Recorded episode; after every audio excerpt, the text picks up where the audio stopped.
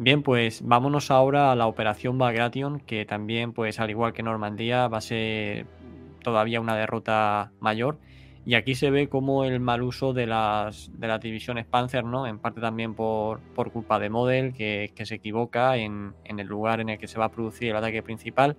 El frente oriental se va a quedar como, como un pequeño cascarón de divisiones de infantería, que además tiene la obligación de establecerse en primera línea sin, sin, ningún tipo de opción de retirada ni de establecer posiciones en retaguardia, ya aparte de porque no se les ha dado ese permiso, porque tampoco podían extenderse mucho en retaguardia debido a su reducido número que las obligaba a estirarse, ¿vale?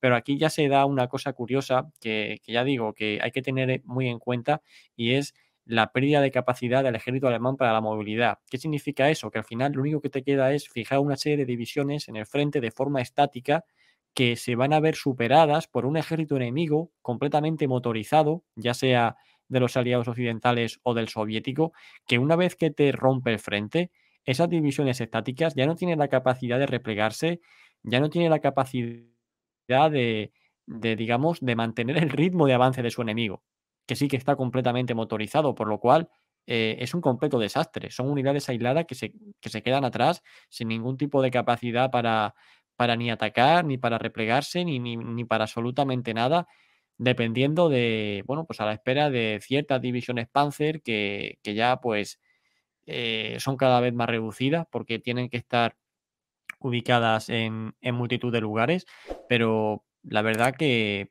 que, no sé si quieres hacer una valoración de, de esta operación Bagration y de lo que realmente representa, ya no a nivel de, de derrota y tal, sino a la desesperada situación material y numérica en la que se encuentran los alemanes ya en este momento en el frente oriental. Bueno, eh, entre todo el tema numérico, hay que decir que las cifras reales no son tan como... A ver, al final de la guerra, cuando los alemanes contaron su versión, que es la única que se ha conocido ante muchos años, siempre da esa imagen de que es que el horizonte estaba lleno de rusos que nunca dejaban de venir. Ni tanto ni tan calmo. Los soviéticos de cara a Bagration eh, despliegan una cierta superioridad numérica, es decir, sí es una numérica de 2 a 1, pero en otros años la superioridad numérica no sirvió de nada. En Barbarroja la superioridad numérica soviética era monstruosa, sin embargo no sirvió de nada. Hay que saber usarla. Y los soviéticos tampoco están tan bien. Es decir, los alemanes están mucho peor, pero los soviéticos consiguieron llegar al final de la guerra rascando todo. Pero lo que sí han aprendido es a operar Mientras los alemanes cada vez tienen menos capacidad operativa, porque Hitler, primero, no le gusta la operatividad, eso de maniobrar y cedemos terreno aquí, nos contra... Él quiere frentes inconmovibles. Y con lo cual niega a sus oficiales en la posibilidad de operar. El único mando que era capaz de decirle que no y operar, que era Manstein, lo ha cesado y ahora está en la reserva. Es, le han jubilado. Y además hay una frase Hitler diciendo que es que Manstein solo quiere operar, operar y operar. Ya es que en eso consiste la guerra. Los soviéticos, en cambio, han podido por fin desarrollar a en todas sus consecuencias el acto operativo y lo demuestran ahí, movilidad.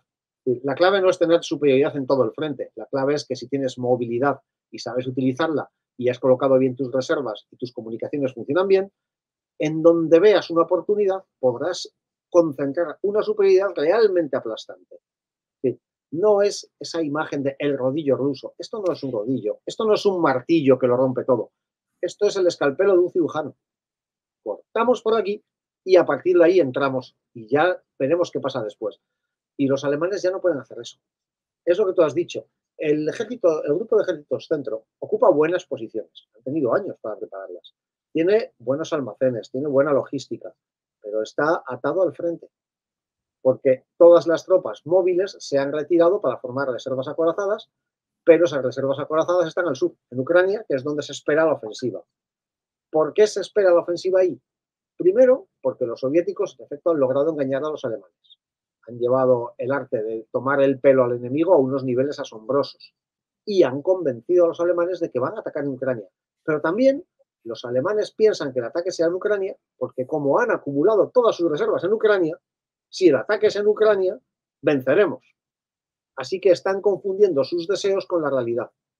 En vez de es un ojalá ataquen en Ucrania, es seguro que atacarán en Ucrania porque es donde les vamos a vencer. O sea, es cegarse a sí mismos. Además, como Model ha demostrado en el año anterior que es un magnífico general en defensiva, Hitler confía en él plenamente. Considera una persona segura. O sea, es un fanático. Es capaz de hacer cualquier cosa. Ah, se acaba de publicar precisamente HRM una biografía de Model muy recomendable, El León de la Ah, está. Y recomiendo a todo el mundo su lectura. Vale mucho la pena. Porque es el típico general que vemos nombrado en todas partes, pero del que nunca se habla. Siempre se habla de Guderian, siempre se habla de Manstein, siempre se habla de Rommel, pero nadie habla nunca de Model. O sea, es una buena oportunidad echarle un vistazo a su biografía. ¿Y qué es lo que pasa? Que no hay reservas acorazadas, hay unas poquitas.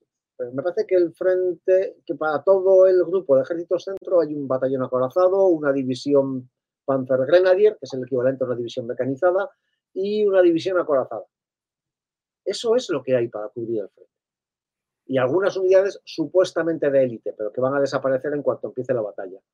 Y para acabar de empeorar las cosas, Hitler lleva un tiempo con la política de las Festung, las fortalezas. La idea que hay determinadas ciudades que no pueden perderse bajo ninguna circunstancia porque su pérdida sería un descrédito enorme para Alemania. Y dices, mm, no voy a repetir los nombres porque es que ni me los sé. O sea, si ya Kursk no se lo sabía nadie, que eso es una famosa frase de Guderian que se oponía a la ofensiva contra Kursk, decía, nadie sabe dónde está Kursk, a nadie le importa que tengamos o no tengamos Kursk. Pues estás ya ni te cuento. ¿Y qué sucede? Que las fortalezas tendrían sentido si de verdad a los soviéticos les interesase capturar esas ciudades en el momento. Pero no es así. No van a ser rompeolas, van a ser campos de prisioneros que se autoabastecen. Porque si los soviéticos lo que hacen con las fortalezas es dejarlas atrás y ya se encargará alguien de tomarlas, no nos estorban. Porque además, como los alemanes no tienen movilidad, como su infantería va a pie, ¿qué peligro hay en dejarlos atrás? No pueden hacer nada. En ese sentido, recuerdo un ensayo sobre política defensiva alemana, táctica defensiva alemana en el frente oriental, que en sí las tácticas del ejército alemán son muy correctas, el problema es aplicarlas. O sea, la táctica es formar pequeños rompeolas, puntos núcleos de resistencia, líneas delanteras no muy guarnecidas, pero es que no les dejan hacerlo.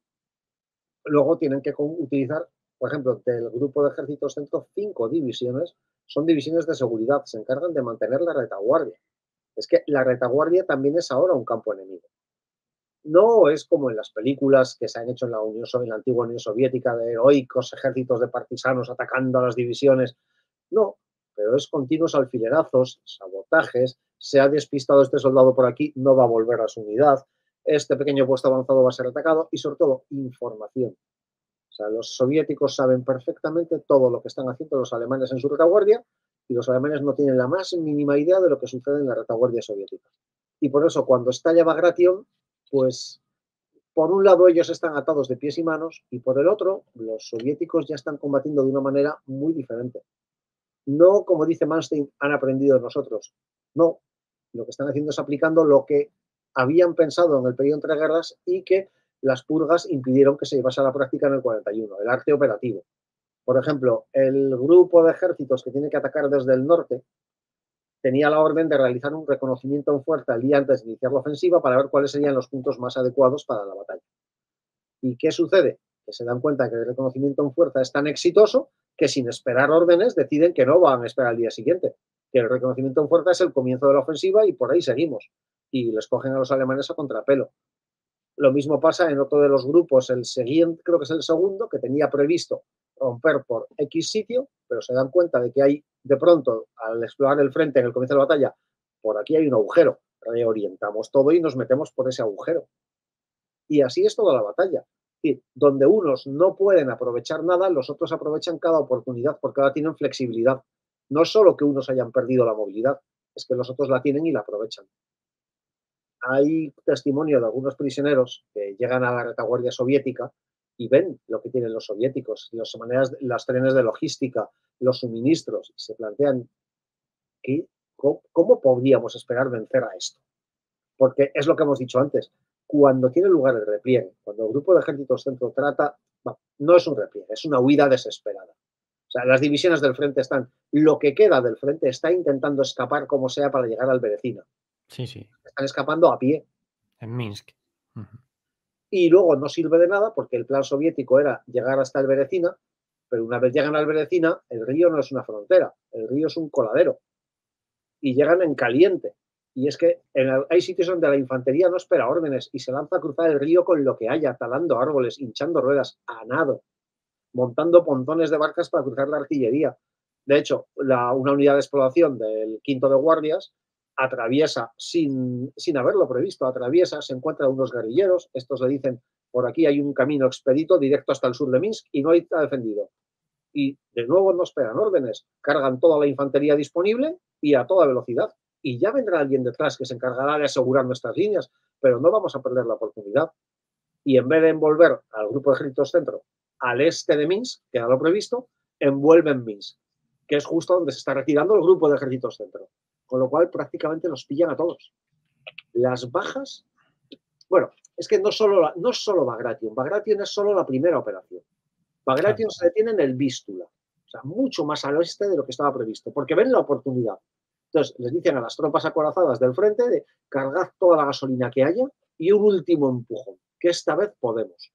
Y luego, cuando ha terminado Bagration, cuando los alemanes piensan que ya ha pasado el golpe, ahora pasamos a la ofensiva en Ucrania, porque todo lo que había en Ucrania ha sido mandado para frenar Bagration.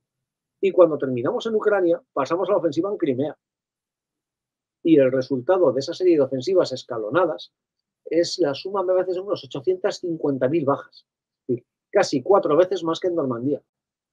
Sí, y antes ha sido Finlandia y un poco después en agosto va a ser Rumanía. O sea, es que es, una locura, pero con lo que has comentado tú con respecto del soldado alemán, ¿no? Que va a la retaguardia soviética y empieza a ver todas las reservas que tienen. Hay una frase, esto lo dijo en Normandía, pero vamos, imagino que para el frente oriental es igual de válido, que dijo un soldado alemán que nosotros estamos haciendo la guerra de los pobres porque no tenemos de nada. Eh, prácticamente vino a decir que estaba él con su fusil y poco más, ¿no? Frente a la superioridad aérea enemiga, frente a la superioridad en carros de combate, en cuerpos mecanizados, etcétera, etcétera, eh, pues reflejó, lo dijo con esa frase, ¿no? La guerra de los pobres, en la que nosotros no tenemos de nada. Los americanos hacen una guerra de millonarios. Pero, claro, es, de nuevo es una excusa. ¿Por qué perdimos la guerra? Porque ellos tenían más material. Ya, es que cuando ganabais teníais material. Ningún, ningún general alemán lanzó a sus tropas hacia el frente con palos y piedras. En los primeros años. de los americanos era haberse preparado mejor. Haberos preparado mejor que habéis tenido años y oportunidad. Alemania va a la guerra muy mal preparada en el 39 porque adelantan la guerra mucho. Pero en el 41 van mal preparados porque no les ha dado la gana de mover un dedo. Porque tienen la vaga idea de que se puede hacer la guerra y al mismo tiempo que en Alemania todo sea una fiesta y no empiezan a producir realmente en condiciones hasta el 43. Pero es que podían haberlo hecho en el 40, pero no les dio la gana. Entonces cuando dicen, no, es que les vencen por superioridad material, ya, y, y, porque hayan más. En, en Francia, evidentemente, que hacen los alemanes? Concentrar su superioridad numérica donde es útil. O sea, que nadie gana las guerras en infinidad de condiciones.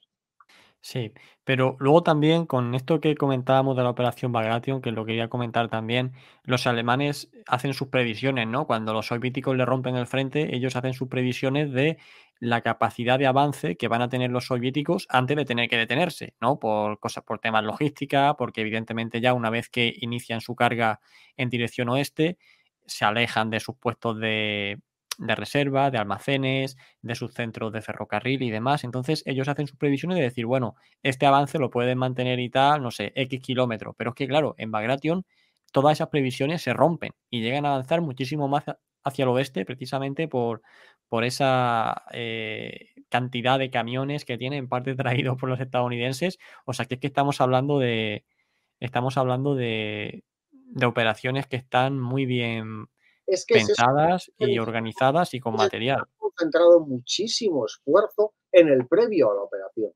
Los alemanes en Barbaroja improvisaban, o sea, tenían la vaga idea de seguimos y de alguna manera la gasolina llegará. Claro. Los militares alemanes nunca se han preocupado por la logística, nunca se han preocupado por lo que hay detrás de la operatividad. Por eso sus grandes ofensivas y sus enormes distancias recorridas solo les suponen al final derrotas. O sea, cuando Rommel se lanza hacia adelante, hacia el Alamein, con lo que ha cogido en Tobruk, no le entra en la cabeza que tendría que haber esperado a tener recursos adecuados para librar una batalla en Egipto. O sea, va con la vaga idea de que simplemente hay que seguir hacia adelante y algo pasará. Nunca le van a llegar los suministros, porque nunca se ha preocupado de entender cómo llegan los suministros. Y lo mismo les pasó en, en, en, en Barbarroja, lo mismo les pasa en Stalingrado. Por ejemplo, cuando se habla de que es que nunca se llegaron a recibir las 600 toneladas previstas. Una vez se me ocurrió hacer un cálculo matemático de la capacidad de los aeropuertos que había en Stalingrado y de la capacidad de carga del Junker 52, que era el avión más grande que tenían, y de lo que se tardaba en cargarlo y descargarlo. Nunca lo hubieran logrado. Eran simples cifras. Para que funcionase, hubieran tenido que tener exclusivamente Junkers 52 llegando continuamente a Stalingrado durante 18 horas al día. Pero es que en invierno solo había 7 horas de visibilidad diarias. Y aún así eso solo habría bastado para cubrir las necesidades básicas. Ya no es solo eso que dicen, no, porque se interpretó mal la capacidad de carga de libras a kilos. Es que por simple capacidad de los aeropuertos era imposible. Pero no había nadie para hacer esa suma, porque nunca se habían preocupado del tema logístico. Entonces, calculaban esas cosas, lo de los, soviéticos podrán avanzar esto porque es lo que avanzan ellos. Y no entienden que ellos avanzan eso porque están limitados por muchas cosas. Los japoneses cometieron el mismo error en Halking Gol, en el año 39. Opinaban que una fuerza poderosa no podía operar a más allá de 300 kilómetros de sus bases en ese territorio, porque era lo que podían hacer ellos. Entonces, cuando se encontraron con las tropas de Zukov, no se podían imaginar que hubiera semejante cantidad de bocas de fuego porque no, ellos no tenían recursos para disponer de eso. Es un poco lo que pasaba en cuando comenzó Market Garden. Por muy desastre que fuese, tú imagínate ser un militar alemán que ve pasar por encima de sus cabezas 2.000 o 3.000 aviones de transporte, más otros mil y pico bombarderos, más y decir, pero ¿cuánto material tiene esta gente? O sea, ¿qué podrías hacer tú con todo eso? Y cuando tuvo lugar el desembarco en Túnez, Hitler se obsesionó con que no iban a Túnez, convencido de que con tantos barcos como mínimo querrán venir a Francia. Porque claro, como él tiene tan pocos, no entiende que es que hacen falta muchos más para un desembarco. Lo que digo, que no entienden el concepto de guerra naval. Porque no entienden lo costosa que es la guerra naval, no comprenden lo costosa que es la guerra aérea. Y por eso también están infrapreparados en el aire cuando llega el momento.